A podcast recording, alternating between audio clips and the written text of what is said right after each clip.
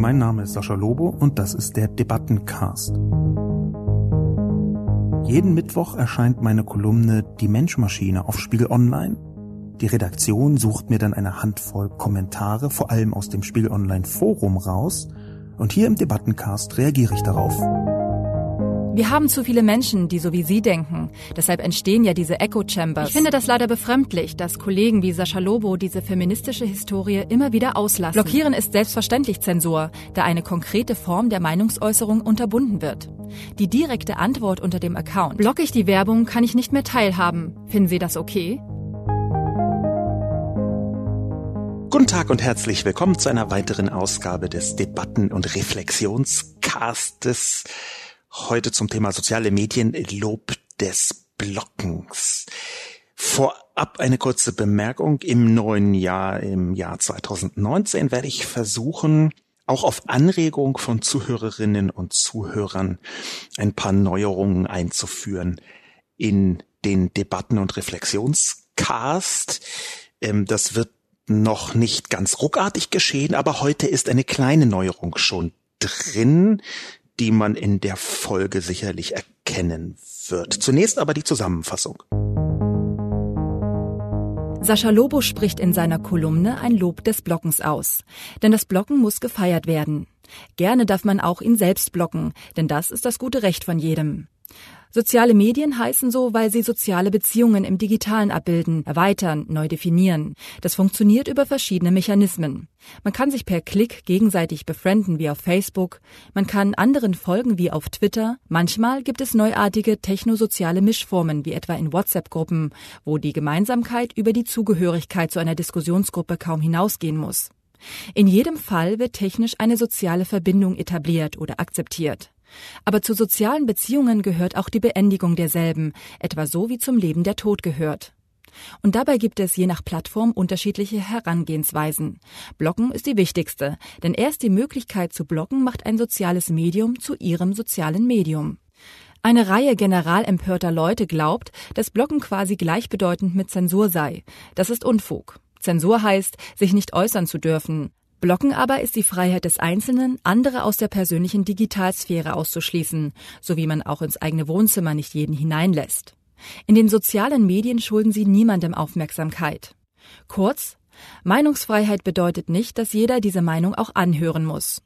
Blocken ist Freiheit. Das ist die oft unterschätzte individualistische Essenz der sozialen Medien, die nur auf den ersten Blick des persönlich Blockbeleidigten antisozial aussieht. Eigentlich ist das Gegenteil der Fall, denn erst mit der unbedingten persönlichen Auswahl der Kontakte kann ein Social Network überhaupt sinnvoll funktionieren. Es gibt durchaus diskussionswürdige Grenzen des Blockens. Filtersouveränität und Blockfreiheit können dort enden, wo amtliche Accounts eine Verantwortung gegenüber der Öffentlichkeit haben. Doch jeder private Mensch darf immer jeden blocken, ohne Begründung, ohne die Pflicht, sich erklären zu müssen, ohne auch nur einen einzigen weiteren Gedanken daran verschwenden zu müssen. Denn Blocken ist ein digitales Menschenrecht. So, dann möchte ich beginnen ein bisschen abseits des Normalen mit einem besonderen Ansatz. Denn ich habe vor allem über Twitter, kein Wunder bei einer Kolumne, die sich auch auf Twitter bezieht. Ich habe über Twitter eine ganze Menge Kritik bekommen, darunter ganz viele verschiedene Formen von Kritik. Ich möchte deshalb anfangen mit einem Ansatz, der sich in streng religiösen Zirkeln Nepsis nennt. Nepsis, äh, das Wort finde ich wahnsinnig schön. Das hört sich ungefähr an wie Sepsis, aber egal der Punkt, auf den ich hinaus möchte, diese Nepsis ist ungefähr ganz grob übersetzbar mit nüchterne Introspektion, präziser die Beobachtung der eigenen Gedanke und Empfindungen. In diesem Fall möchte ich also diese nüchterne Introspektion, den Blick nach innen, anhand von der geübten Kritik auf Twitter versuchen. Und der Grund, warum ich das tue, wird vielleicht im Verlauf deutlich. Was ich jetzt probiere, ist zunächst die Kritik auf Twitter, eine ganz spezielle Kritik, nämlich von Jasmina Banatschuk, zu verarbeiten.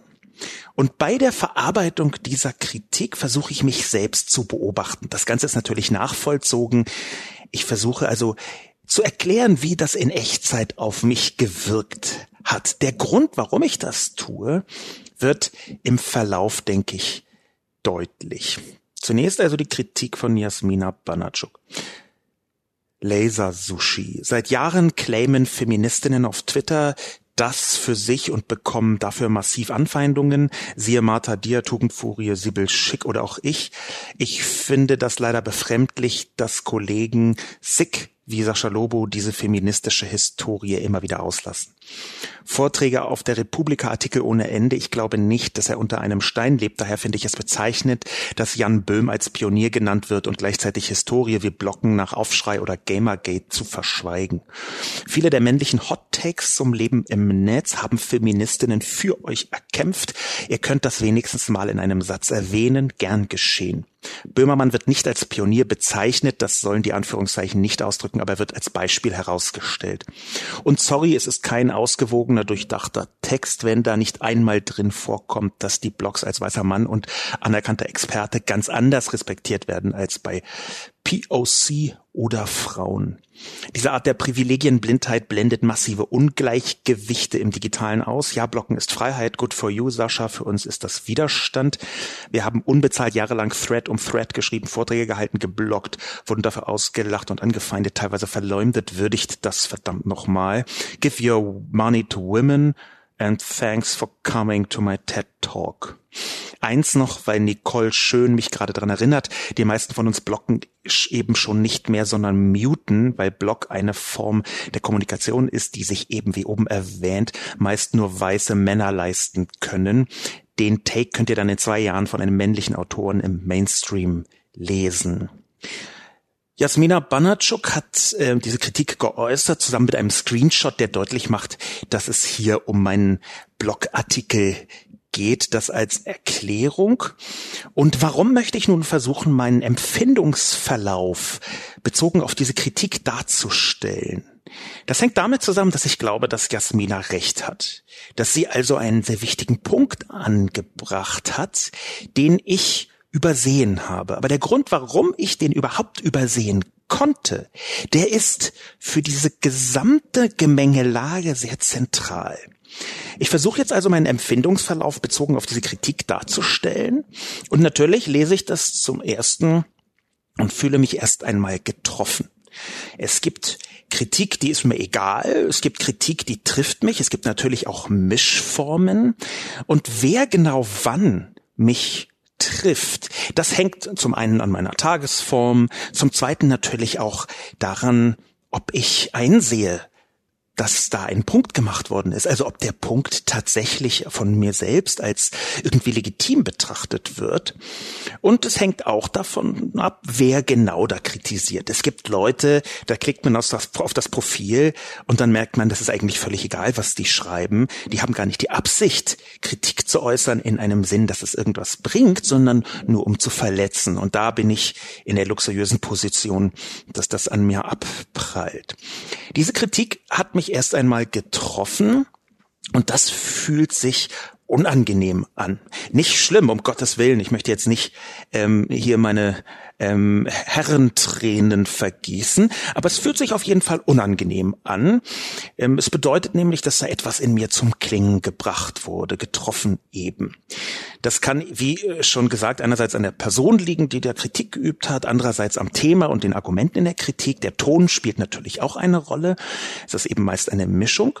Und hier gibt es eine Erstreaktion, die ich bei mir selbst beobachtet habe, bei Jasminas, wie gesagt, zutreffender Kritik. Denn spontan ist meine Empfindung erstmal im Kleinhirn eine hochemotionale. Da ruft dann eine Stimme in mir, stimmt ja gar nicht, Unverschämtheit. Ich war schon in Shitstorms, da gab's das Wort im Deutschen noch gar nicht. Und das stimmt. Mein Kleinhirn lügt nicht. Es ist tatsächlich so, dass ich im deutschen Sprachraum, was soziale Medien angeht, zu den frühesten sagen wir mal, Beschreibern von Empörungsstürmen, Shitstorms und den Reaktionen darauf gehöre. Ich war in meinem allerersten Shitstorm 2007 der war noch von Hand betrieben. Da waren soziale Medien wie äh, Twitter gerade erst nach Deutschland geschwappt. Ähm, dieser Shitstorm 2007, im Februar 2007, um präzise zu sein, war eigentlich noch von Hand betrieben auf Blogs. Das kann man sich heute gar nicht mehr vorstellen, auch weil die Langsamkeit von Blogs bedeutet hat, dass es ein drei, vier, fünftägiger Shitstorm war. Ich habe dann ähm, aus der Erfahrung auch mit äh, einer Vodafone-Kampagne, deren Testimonial ich war, was nur mittelgut ankommt, ähm, ungefähr gegen 2009 angefangen, auch über solche Dinge wie das Blocken zu twittern. Und 2010 habe ich aus diesen Erkenntnissen heraus einen Republika-Vortrag gehalten, How to Survive a Shitstorm. Und da geht es eben sehr zentral über den Umgang mit solchen Stürmen. Warum erzähle ich das? Das erzähle ich, weil das die rein technisch faktische Realität abbildet, auf die mein Kleinhirn sich im allerersten Moment sofort beruft. Da denke ich also, nein, ich bin ungerecht behandelt worden. Die erste Empfindung aber ist eine rein emotionale, bei mir jedenfalls. Ich möchte nicht unterstellen, dass das allen so geht, aber das ist eben eine Sofortreaktion, eine Schutzfunktion. Erstmal die Arme hochreißen. Die dazugehörigen Argumente übrigens, warum meine Empfindungen natürlich auch total vernünftig sind, die liefert nach der Erstreaktion mein Gehirn in Windeseile nach. Es gibt so etwas wie die nachträgliche Rationalisierung. Das heißt, ganz am Anfang entscheidet das Bauchgefühl über die Reaktion und danach denkt man sich aus, warum das auch nicht nur die erste und emotionale, sondern auch allerklügste Reaktion der Welt war. Dazu kommt, dass es sich natürlich irgendwie doof anfühlt, öffentlich auf einer Bühne kritisiert zu werden. Das heißt, diese Schutzfunktion, die ist nicht nur eine emotionale, sondern auch eine soziale. Ich glaube, das ist einer der vielen Gründe, warum soziale Medien gar nicht so gut geeignet sind für politische Debatten. Das, die sind dort nicht unmöglich, um Gottes Willen. Aber dadurch, dass man dort so schnell reagieren kann und manchmal sogar muss, findet dort sehr viel statt, was nur aus der ersten Empfindung heraus gesprochen ist. Und das habe ich eben ziemlich genau so anhand von Jasminas Argumenten verspürt. Das lasse ich aber und das ist eben eine Art Lerneffekt, den ich über die Jahre mir habe antrainieren können. Das lasse ich aber, diese Erstempfindung, erst einmal sacken. Ich habe jetzt, beschreibe wieder weiter meine Empfindung anhand von Jasminas Kritik, gemerkt, dass ich mehrere Punkte übersehen habe. Jasmina geht auf zwei oder drei ein. Ich merke zum einen, dass ich in Deutschland zwar sehr früh zu diesem Thema geschrieben habe, aber dass sich, und das hört sich jetzt banal an, aber man muss sich das immer wieder vergegenwärtigen, dass sich die Welt seit 2010 ziemlich krass verändert hat. Immer wieder sage ich ja selber, dass die sozialen Medien von 2010 nur noch wenig zu tun haben mit den sozialen Medien von heute. Facebook 2009 war ja eine ganz andere Welt als Facebook heute. Und der Gestalt muss ich natürlich auch sehen, dass sich meine Expertise in der Zeit verändert hat. Es ist also nicht besonders clever zu sagen, ich habe das übrigens schon 1987 im Usenet mehrfach gemacht. Und diese Selbstbeobachtung, die über die erste Emotionalität hinausgeht, die sagt mir dann auch, dass ich im Prinzip in eine von mir selbst aufgestellte Falle getappt bin. Und die kann ich am besten an einer Verkürzung meiner Kolumne erklären, die Jasmin auch aufgegriffen hat und die ich auch in meine Kolumne hineingeschrieben habe, nämlich Blocken ist Freiheit. Und das stimmt, wie Jasmina richtig sagt, aus meiner Position. Der zentrale Punkt ist dabei aber meine Position. Dass Blocken für mich Freiheit ist, stimmt. Allerdings ist Blocken für andere, für viele andere Menschen eben genau das, was Jasmina andeutet, nämlich überlebensnotwendig. Das ist ein sehr zentraler Unterschied. Und dass ich den nicht sofort wahrgenommen habe, das hängt mit einer Situation zusammen, die systemimmanent ist. Nämlich mit meinen eigenen Privilegien das Folgende, was ich jetzt sage, das wirkt sehr stark wie angeben. Es ist ehrlicherweise auch ein bisschen angeben, aber es ist notwendig, denn ich bin gezwungen, ich möchte das auch über Privilegien zu sprechen. Der Artikel, den ich geschrieben habe, ist sachlich und strukturell nicht falsch. Aber wenn ich in 2019 schreibe, dann muss ich auch die jüngere Historie des Blockens versuchen abzubilden, Komma, wenn ich ein bisschen von mir selbst abstrahiere. Und dazu gehört meine eigenen Privilegien wahrzunehmen und von denen habe ich viele. Um es mal ganz vorsichtig zu sagen, gehöre ich, jetzt kommt der Angeberteil, zu den meist privilegierten Personen im deutschen Sprachraum, vielleicht sogar überhaupt. Der Punkt ist nämlich, dass ich nicht nur ein mittelalter weißer Mann bin, sondern dass ich gleichzeitig auch keinerlei wirtschaftliche Not habe. Dazu bin ich selbstständig und kann meine Zeit fast vollkommen frei einteilen. Wenn ich mal einen Monat freinehmen möchte, dann mache ich das einfach, beziehungsweise eigentlich ist es sogar noch schlimmer. Ich muss nicht mal freinehmen, weil mein Standardzustand frei ist. Ich bin ja Freiberufler und bin nicht gezwungen, immer wieder aufs Neue zu arbeiten, um Geld zu verdienen, was damit zusammenhängt, dass ich Vorträge halte, die aberwitzig gut bezahlt sind. Das heißt, ich muss drei oder vier Tage im Monat nur arbeiten und manche Monate halt auch gar nicht.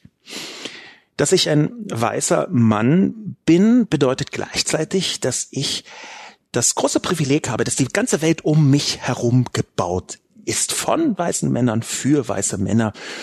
Dieser Umstand ist schwer zu leugnen. Wir leben mehr in einem ausklingenden, hoffentlich ausklingenden Patriarchat. Und das bedeutet nichts anderes, als dass man, gerade wenn man privilegiert ist oder wie ich hyperprivilegiert ist, Dinge für normal hält, die einfach nicht normal sind. Meine Privilegierung, die geht ja noch weiter. Es gibt viele weiße Männer und es gibt auch viele wohlhabende weiße Männer. Bei mir kommt aber dazu, dass ich dazu auch noch eine wahnsinnig große Reichweite habe. Und zwar sowohl in klassischen wie auch in sozialen Medien. Ich bin regelmäßig zum Beispiel bei den Tagesthemen oder in Talkshows zu Gast und ich habe eine Dreiviertelmillion äh, Twitter-Follower. Ich habe eine Spiegel Online-Kolumne. Auch das sind massive Privilegien. Sie haben viel mit der Deutungshoheit zu tun. Und das wiederum bedeutet, wann immer ich etwas sage, auch wenn das eine persönliche Kolumne ist, gibt es eine ganze Reihe von Menschen, die mit dieser Feststellung in Spiegel Online-Sphären zurechtkommen müssen. Denn natürlich ist Reichweite eine bestimmte Form von Macht und Macht ist eines der größten Privilegien, die man so haben kann. Ich sehe also, dass die gesamte Perspektive, auf der ich das geschrieben habe und die nicht falsch ist, trotzdem einen Makel hat. Und dieser Makel ist die Auslassung. Die Auslassung, und ich kann mich hier ziemlich direkt auf die Aufklärung beziehen. Ein sehr wichtiger Teil der Aufklärung war ja, dass man angehalten ist, bei der Beurteilung der Welt von der eigenen Person zu abstrahieren. Dass man also nicht nur alles aus der Ich-Perspektive betrachtet, sondern auch versucht, andere Perspektiven allgemeingültigere Perspektiven einzunehmen. Und das habe ich unterlassen. Dadurch fehlt für sehr viele Menschen, für die dieses Blocken ein ganz wichtiges Instrument ist, eine zentrale Perspektive. Was übersetzt bedeutet, dass ich eine Kolumne von weißen Männern für weiße Männer geschrieben habe. Und das ist eigentlich überhaupt nicht meine Absicht. Das ist nicht nur nicht meine Absicht, sondern ich versuche selbst, das regelmäßig zu durchbrechen. Meine Temporäre Privilegienblindheit ist übrigens ein systemisches Problem. Damit möchte ich das jetzt nicht ähm, wegwedeln, dass ich diese Privilegienblindheit selbst zu verantworten habe. Es geht hier übrigens meiner Meinung nach nicht um Schuld, sondern um Verantwortung. Aber ich kann ein gutes Beispiel geben. Privilegien vergisst man wahnsinnig schnell, wenn man sie hat. Und je mehr Privilegien man hat, desto schneller vergisst man sie. Das kann jemand, der zum Beispiel nicht körperbehindert ist, sehr gut daran nachvollziehen, dass man sich überhaupt gar keine Gedanken macht, ob der Bordstein jetzt irgendwie 12 Zentimeter oder 21 Zentimeter hoch ist, sondern man geht einfach drüber. Dass man das kann, ist eine Form von Privileg. Und dass die Welt so eingerichtet ist, hängt damit zusammen, dass man es über Jahrhunderte für völlig normal gehalten hat und quasi für den alleinigen Normalzustand, dass Menschen natürlich über eine 20 Zentimeter hohe Schwelle schreiten können. Faktisch ist es aber ein Privileg, das zu können. Und davon können ungefähr alle Rollstuhlfahrerinnen und Rollstuhlfahrer des Planeten sehr weitreichend berichten, was es bedeutet, ein Privileg zu haben, und es nicht mehr zu erkennen. Zum Beispiel das Privileg, über eine Schwelle zu schreiten. Ich habe nun als Person eine so große Zahl von Privilegien aufeinander gestapelt, dass ich damit, glaube ich, bewusster umgehen muss. Das ist übrigens kein Prozess, wo man sagen kann, jetzt bin ich fertig, sondern das ist etwas, wo man sich selbst immer wieder dran erinnern kann, gerade weil es so leicht ist, diese Privilegien äh, zu vergessen.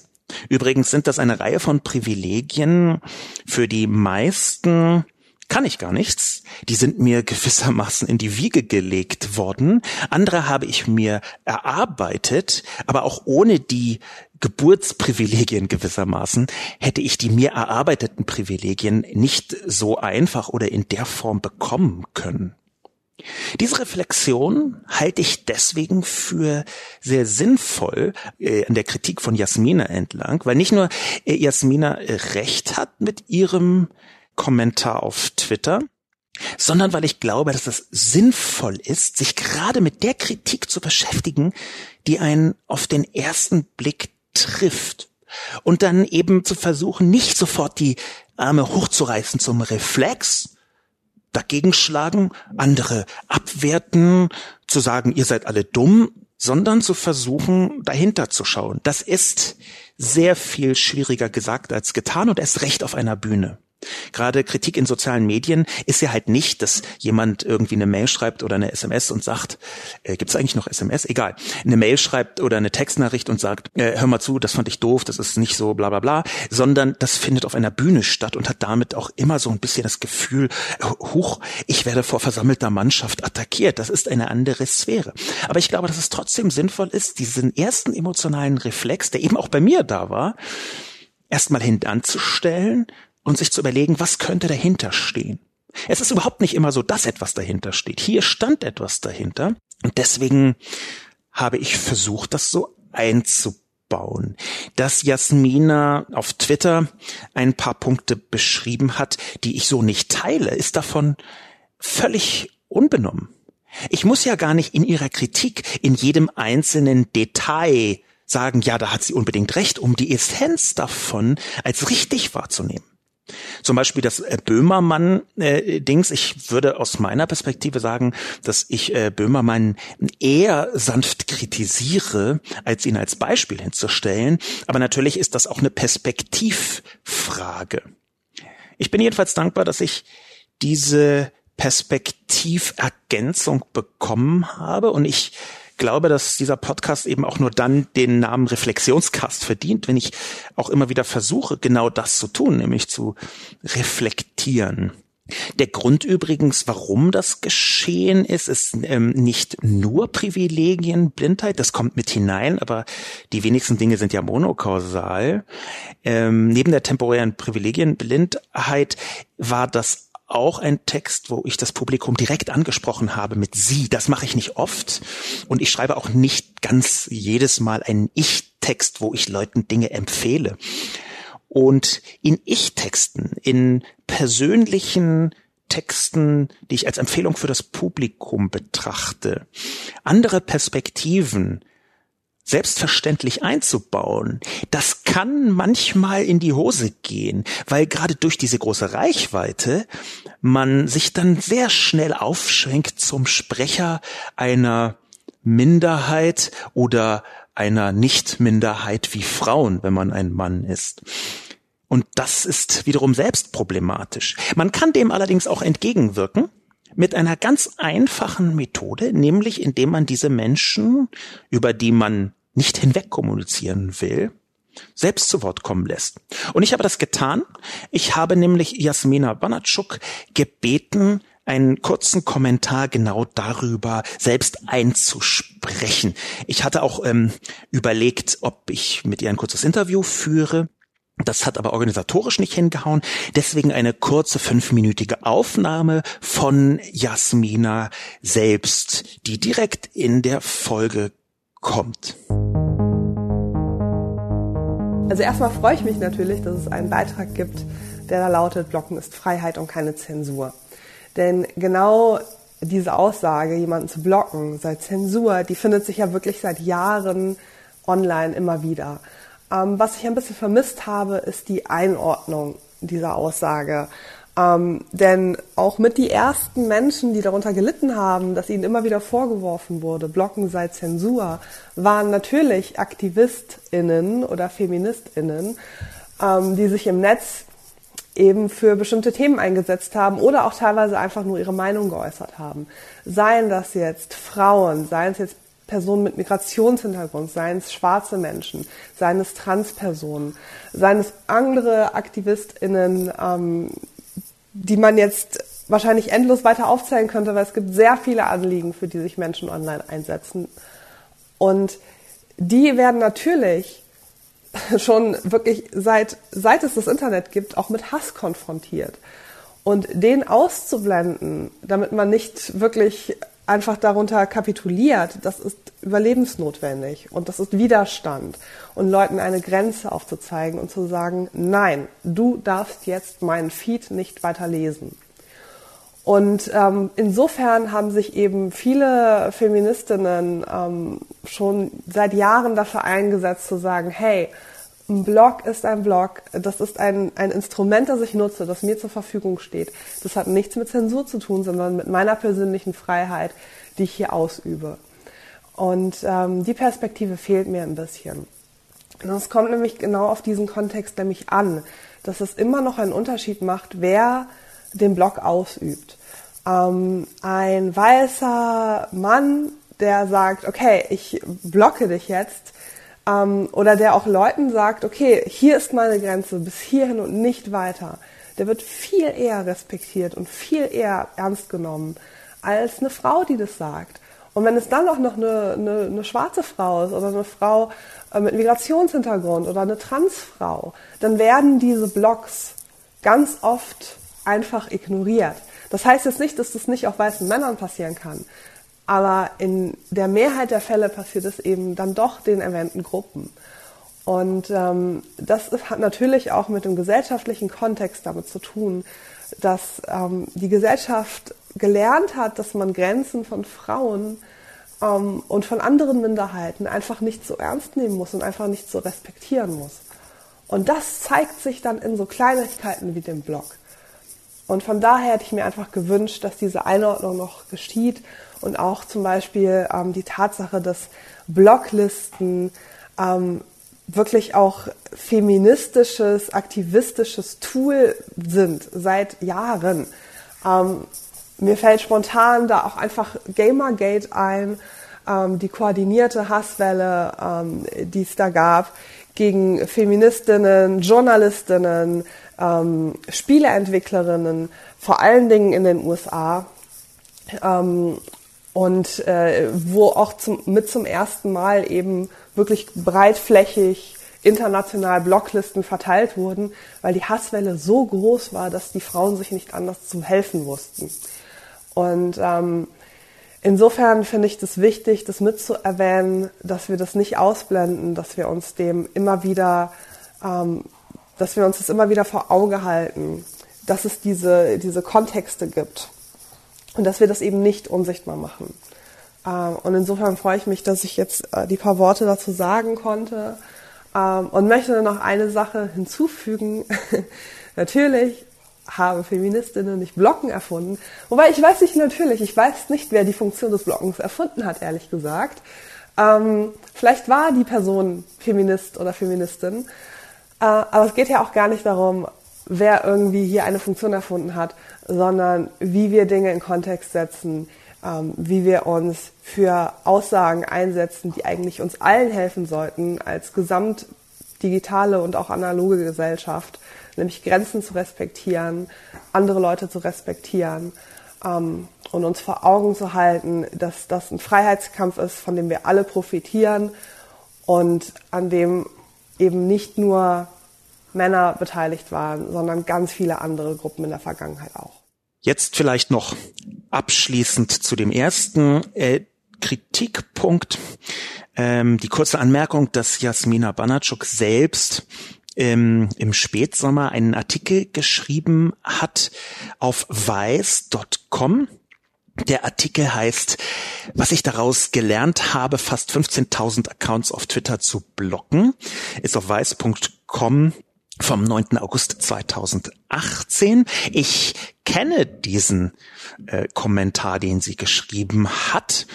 Ähm, und äh, habe den damals gelesen, hatte den sogar zur Hand, als ich meine Kolumne geschrieben habe. Und der Hauptgrund, warum ich ihn nicht eingebaut habe, war, dass ich in einigen äh, äh Formulierungen nicht ganz diesem Artikel gefolgt äh, bin, ist allerdings völlig irrelevant in diesem Kontext, weil natürlich kann man zum Blocken insgesamt nicht nur viele Perspektiven einnehmen, sondern auch sehr viele unterschiedliche Meinungen haben. Äh, das versteht sich von selbst. Ich empfehle also genau diesen Artikel von Jasmina Banatschuk auch nochmal zu lesen. Sie erklärt darum, da, warum sie es nicht noch einmal tun würde, eine Blockliste von 15.000 Accounts auf Twitter zu importieren und zu benutzen. Der nächste Punkt ist ein interessanter. Ich bleibe heute stärker bei Twitter, wie gesagt, weil Twitter ein wichtiger, ein wichtiges Detail meiner Kolumne war und deswegen die Kolumne dort auch intensiv rezipiert worden ist. Und der ist nicht nur interessant, sondern auf eine ein bisschen absurde Art auch witzig. Natürlich kommt er von einer Person, die ich schon vor längerer Zeit geblockt habe. Und zwar einfach so. Einfach so, weil diese Person häufiger, hm, ich würde mal sagen, fragwürdige Formen der Kritik geäußert hat. Und mit fragwürdig meine ich jetzt überhaupt nicht, dass man mich nicht kritisieren darf. Das darf jeder überall immer. Darum geht's ja beim Blocken gar nicht. Denn Blocken ist nicht Zensur, wie Jasmina schon erklärt hat, sondern dass diese Person irgendwie nicht so richtig, wie soll ich sagen, konsistent kommuniziert hat. Und ich benutze das als Einleitung, weil man dann umso stärker versteht, wie witzig dieser Tweet eigentlich ist. Es ist ein Tweet von Francis Berlin, der auf Spiegel Online Politik geantwortet hat. Spiegel Online Politik hatte auf Twitter nämlich meine Kolumne verlinkt. Und Francis Berlin antwortet, der nervige Lobo, ja, Denunziation, mich blocken. Ich pöble nicht und bin auch nicht hasserfüllt. Arschloch. Hashtag Spiegel. Im gleichen Tweet zu behaupten, ich pöble nicht, Zitat Francis Berlin, und mich als Arschloch zu bezeichnen. Ich, mh, hm, ehrlich gesagt, fällt es mir wahnsinnig schwer, diese Person auch nur irgendwie ernst zu nehmen. Gut, das könnte noch, es gibt eine minimale Restchance, dass es noch Satire sein könnte, halte ich in diesem Fall nicht für richtig. Was ich aber sehe, ist, dass es ganz offenbar eine ganze Reihe von Leuten so geht, dass sie in sozialen Medien, wie ich das eben bei Jasmin auch getan habe, zuallererst ihren Reflex hochkommen lassen, ihren Verteidigungsreflex. Ich glaube, man kann diesen Tweet, ich pöble nicht Arschloch, so stehen lassen, für sich stehen lassen. Der nächste Tweet kommt von Gisudo, auch das eine Antwort auf Spiegelpolitik. Durch Blocken entsteht eine noch größere Filterblase oder Echokammer. Aus Echokammern werden Echobunker, die Folge Gerüchte, Fake News, Verschwörungstheorien, Misstrauen, Paranoia, Radikalisierung, Terror und Krieg. Ich weiß nicht, wann das bekannte Meme That escalated quickly besser gepasst hätte als hier. Jisudo behauptet ernsthaft, dass durch Blocken Krieg entsteht. In der Antwort auf mich würde er jetzt also behaupten, dass ich durch meine offensive Blockpolitik Krieg verursache. Das ist also Hanebüchen ist so dramatisch untertrieben. Mir fällt gar nicht ein, was man als Vergleich benutzen könnte. Das ist geradezu absurd. Tatsächlich entsteht durch Blocken überhaupt keine Echokammer oder Filterblase. Ich blocke seit vielen Jahren sehr, sehr viele Menschen. Ich blocke mit sehr leichtem Finger. Ich habe, um es ganz präzise zu sagen, schon sehr lange eine sehr offensive Blockpolitik. Ich habe am 23. November 2009 in den Nachwehen eines Shitstorms rund um meine Vodafone-Kampagne getwittert, Zitat, Sie nennen mich Blocky Luke. Ich blocke schneller als mein Schatten. Und das habe ich damals auch so getan. Ich kann beim besten Willen nicht sagen, dass meine nachweislich seit fast zehn Jahren aufrechterhaltene Blockpolitik mir auch nur einen Funken weniger Dissens in meine digitale Sphäre hineingebracht hätte. Das ist einfach nicht so. Was ich ausgeschlossen habe, ist eine ganze Reihe von Leuten, die eine bizarre Position haben, nämlich zu glauben, dass sie selbst das Recht haben, bei jeder verdammten Person des Planeten mitten in der Wahrnehmung zu stehen. Es ist eine anmaßende, absurde, ich-bezogene geradezu narzisstische Perspektive. Wir müssen in diesem Kontext auch über männlichen Narzissmus sprechen. Und der ergibt sich eben genau aus einer nicht reflektierten Privilegienblindheit, nämlich in dem Moment, wo man denkt, die ganze Welt ist für mich eingerichtet, beziehungsweise das gar nicht denkt, sondern es so wahrnimmt, und jede Abweichung davon, dass etwas für mich eingerichtet ist, sofort als Affront wahrnimmt. Das hängt sehr ursächlich zusammen. Sally Knopp auf Twitter schreibt, auch hier gilt meiner Meinung nach, selbst ist der Mann. Die Blockfunktion ist wichtig, um sich vor Menschen zu schützen, die einen belästigen. Leider wird das Tool sehr oft missbraucht, um Leute zu blocken, die einfach eine andere Meinung haben. Das ist schädlich für den Diskurs. Das ist auf den ersten Blick eine sehr vernünftige Meinung, auf den zweiten auch. Und sie ist in einer bestimmten Perspektive wirklich, sagen wir mal, naheliegend, vernünftig, rational begründbar. Ich bin mir aber gar nicht so sicher, ob es wirklich Missbrauch ist, Leute zu blocken, die eine andere Meinung haben. Ich glaube, das hängt sehr stark davon ab, wie man Twitter benutzen kann, will, darf, soll. Ich habe ja gerade schon betont, dass da die Perspektive zum Beispiel von mir, die eines mittelalten weißen hyperprivilegierten Mannes ist, sondern so haben andere Leute andere Privilegien oder ähnliche Privilegien und ähnliche oder völlig andere Ziele bei der Verwendung, Notwendigkeiten bei der Verwendung. Deswegen glaube ich auch einfach nicht, dass man das als schädlich für den Diskurs bezeichnen kann. Ich glaube nicht, dass Blocken schädlich ist für den Diskurs. Ich zum Beispiel habe meine Twitter-Suche so eingestellt, dass ich Leute, die ich geblockt habe, trotzdem noch sehen kann. Das bedeutet direktamente, ich nehme wahr, was sie sagen. Sie können bloß nicht mehr wahrnehmen, jedenfalls nicht so simpel, was ich sage. Ich habe ja auch schon geschrieben, das ist so ein bisschen der kleine Troll, der in mir wohnt. Übrigens auch etwas, was man sich leisten können muss, manchmal seinem eigenen Troll zu folgen. Es ist natürlich bei mir auch ein Zeichen meiner hm, großen äh, Privilegien, dass ich eine absurde Frisur mit mir rumtrage, mit abgewetzten Sakkos durch die Welt marschiere und trotzdem von Bundespräsidenten eingeladen werde, um meine Meinung zu Fake News äh, kundzutun oder was auch immer. Natürlich sind das massive Privilegien und ich glaube, dass man, bevor man anfängt, über irgendwie Schädlichkeit der Diskurse zu sprechen, was Blocken angeht, eher darüber sprechen sollte, warum Diskurse Schaden nehmen, wenn man bestimmte Leute prinzipiell niederschreit oder prinzipiell sagt, das ist Quatsch, was sie tun. Das ist viel schädlicher für den Diskurs, als ein paar Leute zu blocken. Vor allem gerade diejenigen, die geblockt werden, die ich geblockt habe, die scheinen mir eine unendliche Reihe von Leuten darzustellen. AfD-Fans zum Beispiel, die mit einer gewissen Radikalität kommunizieren, blocke ich sehr, sehr schnell. Ich tue das schon sehr lange und sehr intensiv und ich kann beim besten Willen nicht mir, äh, feststellen, dass sie weniger werden. Im Gegenteil. Ich habe auch, glaube ich, noch keine Situation beobachtet, wo mein Diskurs Schaden genommen hätte, weil ich das tue. Es gibt eine ganze Reihe von Leuten, die genau in dieser Richtung weiter kommuniziert haben auf Twitter.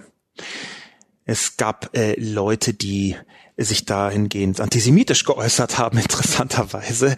Es gab Leute, die sich dahingehend äh, rechtsextrem geäußert haben. Es gab Leute, die gesagt haben, nein, ich äh, blocken, das ist doch nur vor sich vor der Wahrheit äh, zu verschließen. Pasta 11971 zum Beispiel hat geschrieben, ich habe noch nie jemanden blockiert, ich sehe auch keinen Grund dafür, da ich mich sonst nur vor der Wahrheit verschließe. Ich muss ja nicht jedem folgen. Äh, also neben einer gewissen Verstörung was die Funktionsweise von Twitter angeht, die hier vielleicht nicht voll durchdrungen wurde, sehe ich hier bei Pasta 11971 auch ein ganz grundsätzliches Problem. Wenn man nämlich behauptet, dass man sich vor der Wahrheit verschließt, wenn man jemanden blockt, ich denke, Pasta bezieht das auch auf sich, dann müsste man ja davon ausgehen, dass eine Person nur die Wahrheit, immer die Wahrheit und die ausschließliche Wahrheit erzählt. Dass wenn man sie blockt, also man nicht mehr vom wichtigen Brunnen der Wahrheit, den diese Person darstellt, kosten kann. Und das halte ich für bizarren Unfug. Das ist diese Ich-Hybris, von der ich in der Kolumne sprach. Die Spiegel Online Kommentatoren haben das sehr gemischt aufgenommen. Es gab ähm, mehrere Leute, die da zugestimmt haben. Es gab mehrere Leute, die wie immer soziale Medien in Bausch und Bogen verdammt haben, aber im sozialen Medium des Forums Beispiel Online äh, sofort angefangen haben zu publizieren. Es gab eine ganze Reihe Menschen, die komplett andere Meinungen haben. Natürlich war auch dieses, das ist aber doch Zensur, ein häufiges Thema. Kommentator Fasel Fasel Fasel schreibt, Völlig anderer Meinung. Wir haben zu viele Menschen, die so wie Sie denken. Deshalb entstehen ja diese Echo Chambers. Man liest nur Kommentare, mit denen man übereinstimmt, und schon bald glaubt man, die ganze Welt würde so denken wie ich. Und dann dreht man völlig durch, wenn man jemanden trifft, der tatsächlich anderer Meinung ist. Derjenige wird natürlich sofort als Nazi oder Kommunist abgestempelt. So schlimm ich diese Unart finde, Leute zu blockieren, noch viel schlimmer finde ich es, wenn das jemand tut, der sich als Journalist bezeichnet. Ihre Haltung würde aber die momentane Lage der Medien durchaus erklären. Ihr steht ja auf dem Kriegsfuß mit euren Lesern und scheint nicht zu verstehen, wieso das so ist. Fasel, Fasel, Fasels Kommentar ist in mehreren Ebenen aus meiner Sicht unzutreffend.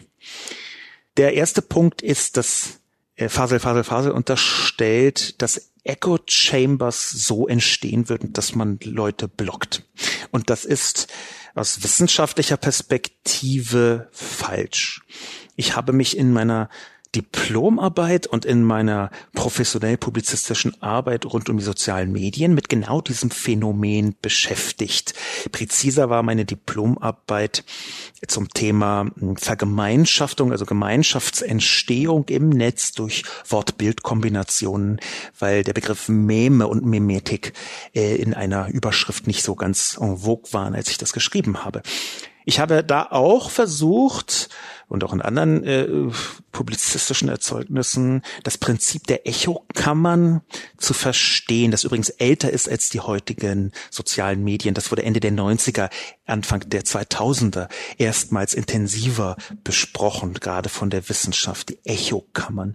Echokammern nun sind nicht gleichbedeutend mit Filterblasen, auch wenn das viele Leute so benutzen. Aber sie entstehen völlig anders.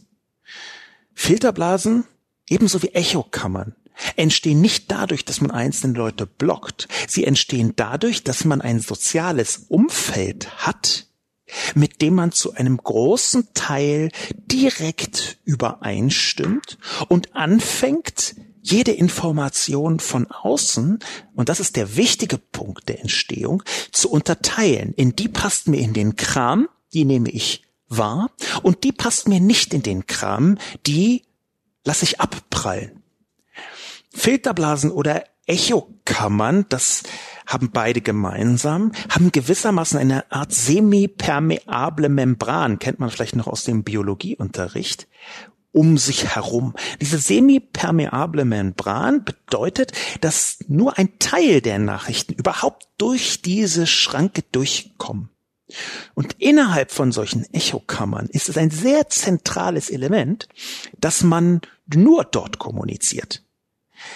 Wenn man das ein bisschen größer zieht, es gibt eine ganze Reihe von Theorien zur Filterblase. Der Begriff ist bekannt geworden durch das Buch von 2011 gleichen Namens von Eli Pariser, ähm, einem äh, der Gründer von einer sehr großen Meinungsbildungsplattform.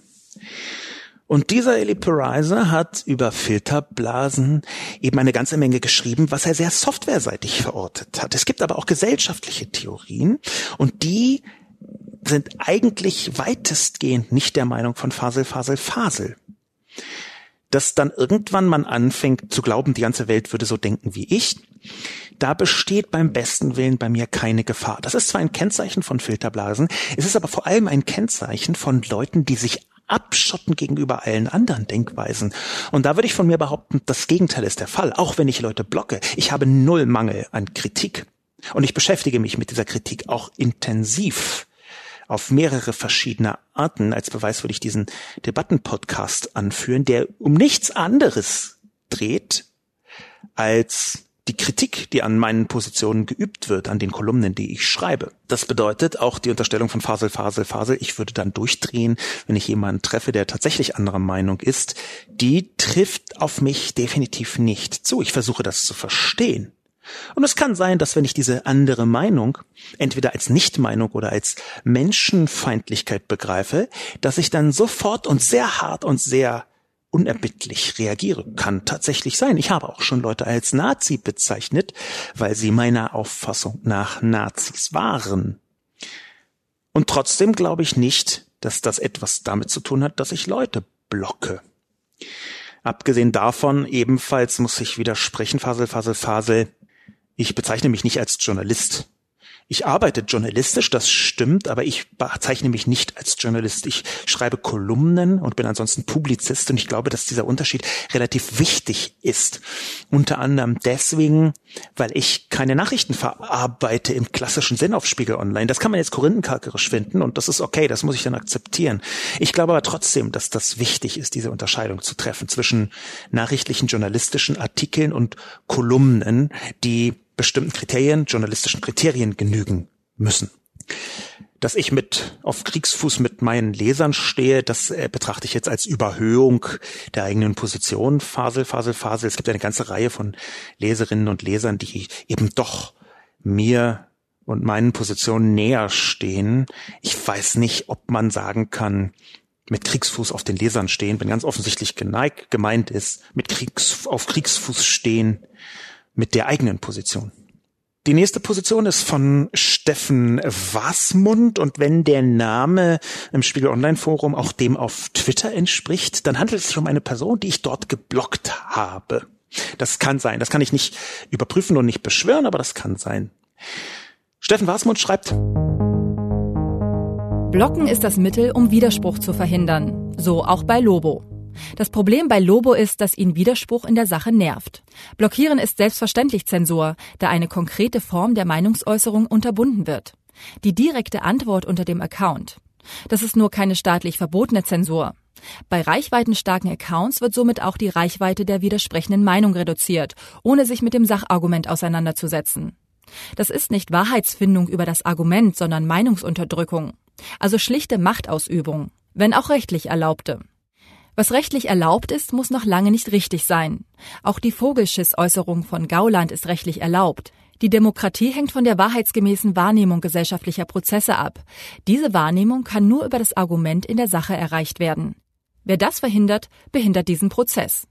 Es geht bei privaten, aber politischen Accounts also nicht um einen rechtlichen Verstoß gegen die Meinungsfreiheit, sondern um die logischen Voraussetzungen der demokratieerhaltenen Meinungsbildung in demokratierelevanten Meinungsbildungsräumen. Der Kommentar von Steffen Fassmund hat definitiv etwas für sich.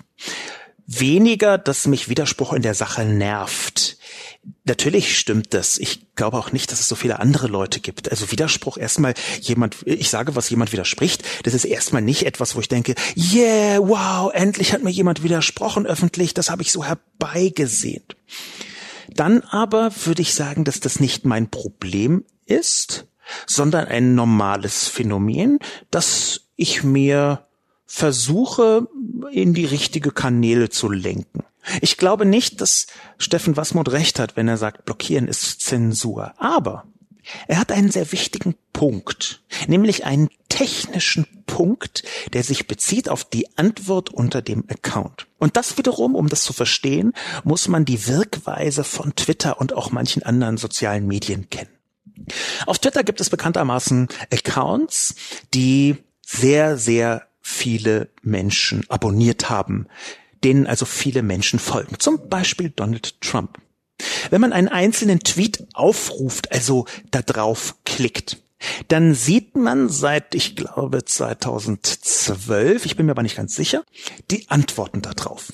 Nun ist es so, dass wenn man über 40 Millionen Follower hat, wie etwa Donald Trump, dass es da nicht nur eine oder zwei oder fünf Antworten gibt, die man direkt so abbilden könnte, sondern dass es Hunderttausende Antworten, manchmal Millionen Antworten gibt, weil so wahnsinnig viele Leute sich ganz offensichtlich bemüßigt fühlt, Donald Trump direkt zu widersprechen oder ihm Recht zu geben oder ihm zu sagen, warum sie ihn gewählt haben oder ihm zu sagen, warum sie ihn nicht mehr wählen würden oder was auch immer. Und hier kommt ein Auswahlmechanismus von Twitter zur Wirkung. Das bedeutet, die Antwort auf die Antwort, die wird auch abgebildet, wenn man Donald Trumps Tweet aufruft, was viele Menschen tun.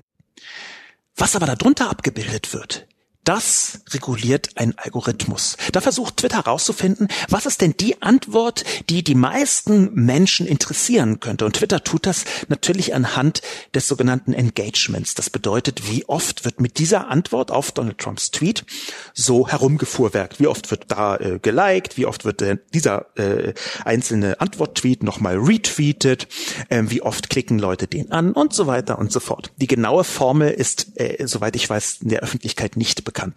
Und das bedeutet, Steffen Wassmann hat absolut recht, was die Zugehörigkeit der Öffentlichkeit angeht, auf die Antwort bezogen. Das ist tatsächlich ein Punkt, den ich nicht voll bedacht habe.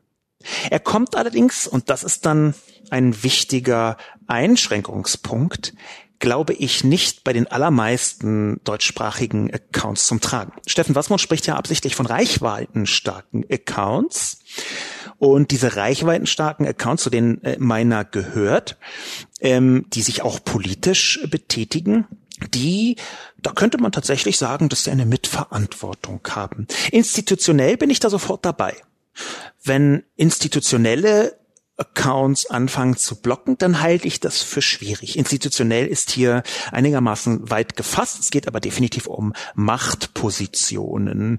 Erst recht amtliche oder staatliche Macht, aber auch in bestimmten anderen Bereichen kann man von institutioneller Macht sprechen.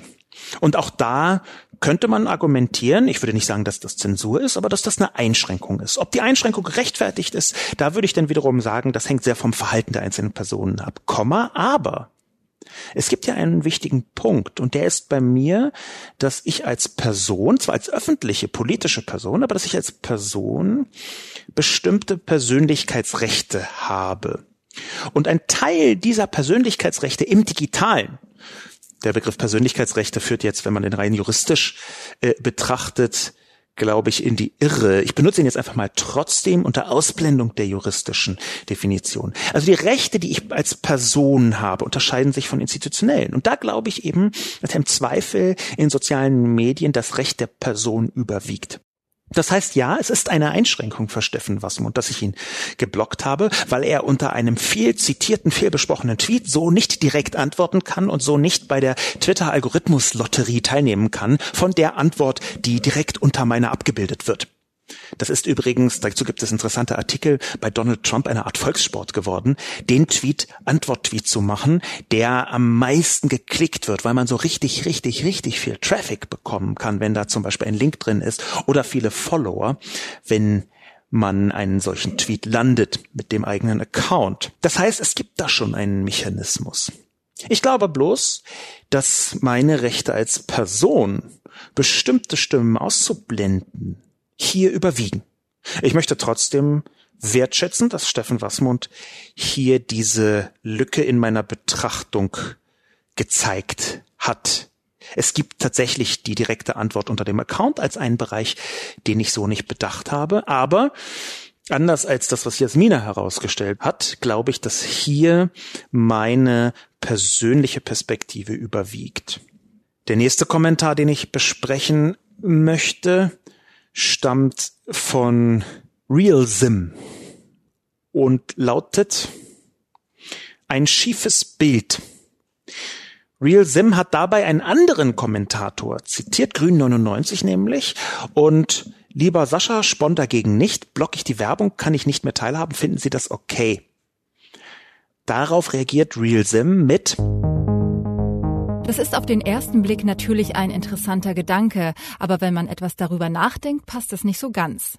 Denn bei diesem Bild kommt Spon ja nicht zu uns in die Wohnung, sondern wir gehen zu Spon in die Wohnung. Wir müssen ja aktiv die URL eingeben oder als Startseite festlegen oder einem Link dahin folgen. Jedenfalls kann man sich die Werbung vorstellen wie Vertreter an der Eingangstür, die einen Teppich oder Staubsauger zum Verkauf anbieten. Und man ist nicht mal gezwungen, denen guten Tag zu sagen, sondern kann einfach an ihnen vorbeigehen. Und im Inneren, da stehen dann ein paar Leute und erzählen Dinge über die Welt und das Leben und man bekommt sogar die Möglichkeit, seine Meinung dazu auf einen Zettel zu schreiben und in einem Briefumschlag zu überreichen. Und wenn man Glück hat, wird der Zettel nach Sichtung sogar in chronologischer Reihenfolge mit anderen Briefinhalten an eine Pinnwand gesteckt. Darüber hinaus darf man sogar noch viel mehr Briefe schreiben, wenn man möchte. Das ist doch ein toller Service. Nun, Real Sim und Grün 99, deren Kommentare ich hier versuche abzubilden. Ich habe mich ehrlich gesagt so ein bisschen im Metapherndickicht verheddert. Ich mag Metaphern ja auch gerne. In der Beschreibung von Netzzusammenhängen spielen sie eine wichtige Rolle, wenn sie auch manchmal dysfunktional sind. Und hier gehen uns allen, und ich schließe da mich ein, äh, liebe Personen Real Sim und Grün 99, etwas die Metaphernpferde durch. Also ich glaube, wir verfransen uns alle gemeinsam. Ich möchte deswegen auch ein bisschen als Schlussakkord versuchen, die Metaphern zu entwirren. Denn natürlich ist, wenn ich von Blocken schreibe, auch bei einer großen Plattform wie Spiegel Online das Werbeblocken etwas, was einem sofort in den Sinn kommt. Ich glaube schon, dass das nicht ganz vergleichbar ist, aber ich möchte nicht verhehlen, dass ich schon mal einen Kommentar über Adblocking geschrieben habe auf Spiegel Online, der, sagen wir mal, zu den Kommentaren, zu den Kolumnen gehört, die jetzt nicht am geradesten durch die redaktionelle Schleife gegangen ist. Und das hängt damit zusammen, dass viele Leute in den Online-Medien eine große Empfindlichkeit haben beim Thema Adblocking, weil das der Ast ist, auf dem sie sitzen. Und wenn man dann anfängt, nach ihrer Meinung zumindest daran zu sägen, dann werden die Leute nervös. Ich habe mich damals ein bisschen aufgeregt, dass mein Adblocking-Artikel ähm, etwas redaktionell bearbeitet worden ist, finde das aber in diesem Rahmen okay. Denn letztlich kann auch Spon als große Plattform mit Reichweite nur existieren, weil diese Werbung da ist. Ich finde es also ein Gebot der Fairness, dass man auf bestimmten Plattformen nicht adblockt. Und wenn diesem Gebot der Fairness nicht nachgekommen wird, dann kann man sich darüber unterhalten, was das bedeutet, äh, Adblocker-Benutzer auszuschalten. Komma, aber ich hoffe, ich bete und zum Glück weiß ich auch, dass sich zumindest die technische Qualität der Werbung demnächst ändern wird. Ich muss hier in der Andeutung verharren. Die Leute werden verstehen, was ich damit meine.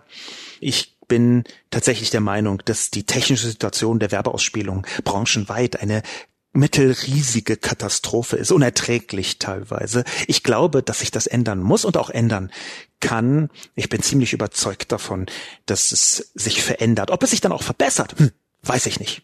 Das ist also das Zitat von Grün 99. Ad blocken und blocken in einem Satz passt nicht ganz, aber meine Güte, kann man ja trotzdem drüber sprechen. Und dann von RealSim, der Metaphernsalat, wunderschön, das weiter durchzuziehen. Aber davor möchte ich warnen, so ein bisschen auch als Abschluss. Warum? Auch und gerade bei Erklärungen in der digitalen Welt kann die Metapher dazu verleiten, die Konsequenzen daraus auch auf metaphorischer Ebene zu betrachten. Wir konnten das ganz gut bei der Stoppschilddebatte 2009 bei Ursula von der Leyens Netzsperren sehen, wie Menschen durch die Metapher Stoppschild für Netzsperren angefangen haben, weitere Verkehrsmetaphern zu finden, die dann auch die Technik erklären sollten. Und damit kann man sich sehr stark auf den Holzweg begeben.